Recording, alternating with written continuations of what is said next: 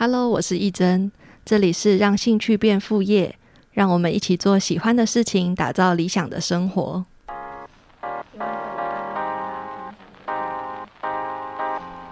这个礼拜我们要讲到定价的部分。以商品的定价来说，就是我们有一个定价的公式可以做参考。那这个公式就是它是成本乘以四，可以当做它的定价的价格。那这个成本会包含就是所有的材料，甚至是有一些材料损耗也要算进去。那还有包装，还有制作上的人力成本。例如说，我是做两个小时，那我的两个小时时薪想要给自己多少？那这里面算出来就是所有呃成本的部分。那这个乘以四呢，就是它是在定价的结构上，是我们的定价有百分之二十五会是材料成本，就是人力成本这些。那有百分之二十五是我们预设的利润。那另外的百分之五十呢，它是所谓通路的成本。在我刚开始就是制作商品在摆摊的时候啊，我就接到店家的邀请，问我说要不要去他们店里面寄售。那他那时候就跟我说他要抽百分之四十。那时候我就吓到，我就想说，呃，他怎么什么都没做，他也敢跟我开台要 抽那么多？但是其实后来自己真正经营一个店面，或者是经营在百货专柜的时候，就发现他是要抽四成或是五成，其实都是人很好。就是它的成本真的很高，就包含所有的像是店租、呃固店的人事成本，甚至人事成本的劳健保，就是帮你卖卖销售商品的人的劳健保、劳工退休金，就是算的很细，它全部都是在通路的成本里面。那如果嗯像是我们呃在自己在网络上贩售的话，它其实就没有那么高的通路成本嘛。它可能是假设是平台的抽成是百分之十五，那可能我们有那个其他像是寄送的人事成本，因为运费可能是客人付的，那寄送你可能要包装，然后送到呃去邮寄，像这个成本都要算进去，所以呃通常我会希望大家可以预留这个百分之五十，就是避免就是。如果有一天你接到寄售店家的邀请的时候，你会因为定价一开始没有预留这个空间，可能就会放弃一些机会。例如说，客人是要买断你一批商品，好了，他可能就是用定价的一半去买买断。那如果你一开始没有预留的话，你自己的利润就会过过少，可能甚至没有赚。那这样可能就会放弃掉那些机会。通常大家用这个方式算出来之后，都会吓一跳，就是觉得怎么可能卖那么贵？因为像我们自己在制作，然后制作的成本、材料的成本，其实呃算出来的成本金额不低。那再乘以四之后，你大部分的人都会觉得我不可能卖到这个价格，所以一开始也有可能会乘以三、乘以四，或者甚甚至只有二点五。就是这个是大家一开始的，就是。嗯，评估，例如说，他可能在不同的通路贩售，他会觉得他现在商品没有办法卖到那么贵。但是其实对我来说，定价就是他其实在定的就是商品的价值。那你在定的也是决定客人怎么看待你的商品。所以一开始，如果你觉得对你来说，你的商品的价值就是乘以二点五这个数字，其实是 OK 的。但是就是，嗯，可能譬如说，假设到。呃，百货去反手去寄售的时候，你的利润可能就会剩下一点点，但是那也没关系，就是它可以当成是一个广告，它就不是你主要赚取利润的销售的通路这样子。那在这个乘以二点五，呃，执行一阵子之后呢，就是每个人的价值其实都会慢慢的成长，就是你的品牌的价值也会成长，就是你可以想象，你不会一直在赚这个。制作的钱，假设你是在贩售那个呃羊毛毡好了，就是你一直手工在搓搓你的作品，但是你可以想象，你不会到十年、二十年后，你还是在赚这个工钱。品牌一定会成长，你个人的价值也会成长，所以那时候我们可能就会转换你的乘以这个数字的倍率，那你乘的数字就会变高。那这时候其实客人对于价格调整来说，就是。他们是需要有一个理由的，所以像是在我我来讲，就是我的银饰最一开始也有卖大概一千块左右，然后来到一千五、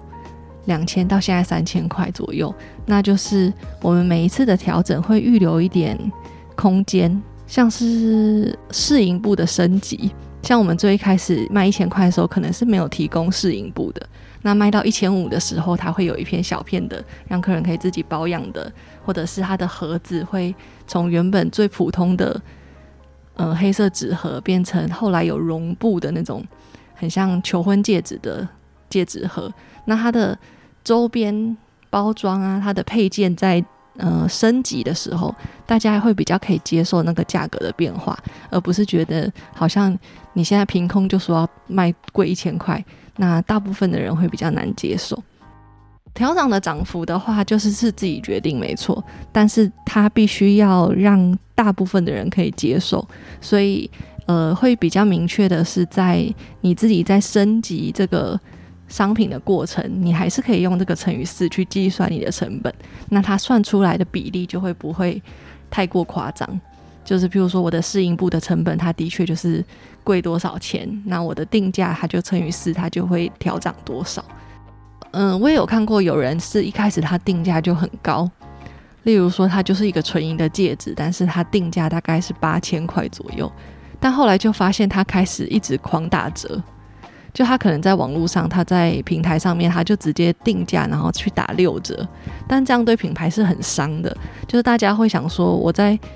嗯想要买你的商品的时候，就要等你打折的时候。所以，例如说新品上架，他们都不敢买，因为他会觉得之后他就要打折了。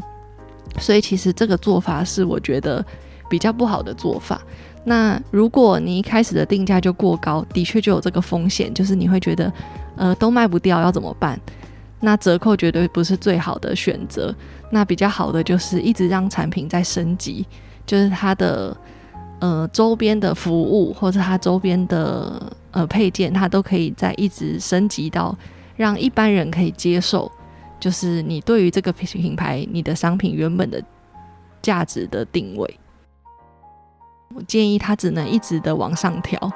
它不能往下，就是。像呃，我们的手作商品或者是大部分的产品，它都不是民生用品。就是民生用品，像是卫生纸降价，就是大家是很开心的，因为他还会再一直购买。可是，那你如果是呃客人，他可能就是呃，假设他买一个包包，过一阵子发现它降价了，这绝对是不开心的。但是他如果调涨的话，他会觉得好险，他买到便宜的。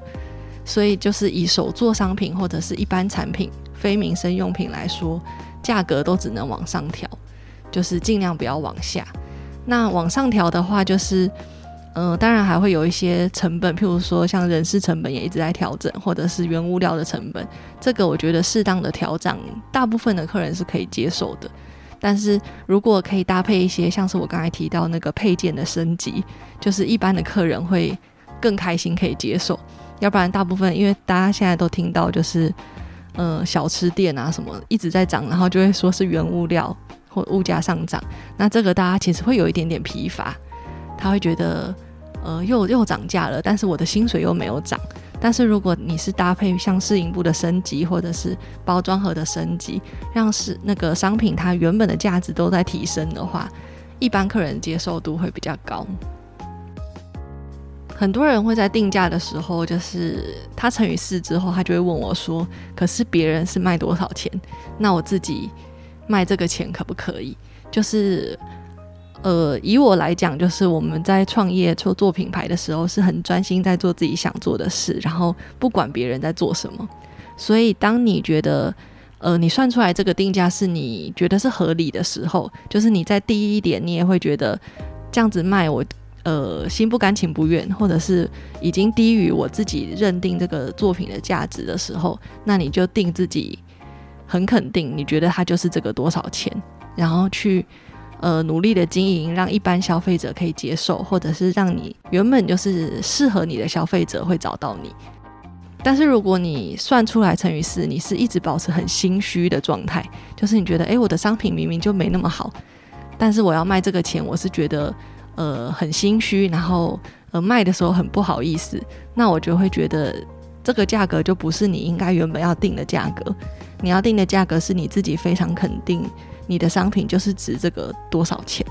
你才可以定这个价格。不然的话，自己都很心虚，你很难去说服你的客人。好，那在定价的部分分享大概就到这边。那如果对于定价还有任何问题的话，可以参考我的线上课程。这个线上课程它的第二单元就是关于定价的部分，是可以免费试看的，所以就是可以大家可以上去看我关于定价还有更多其他的想法。那有更多的资讯都会在资讯栏里面找到。谢谢大家。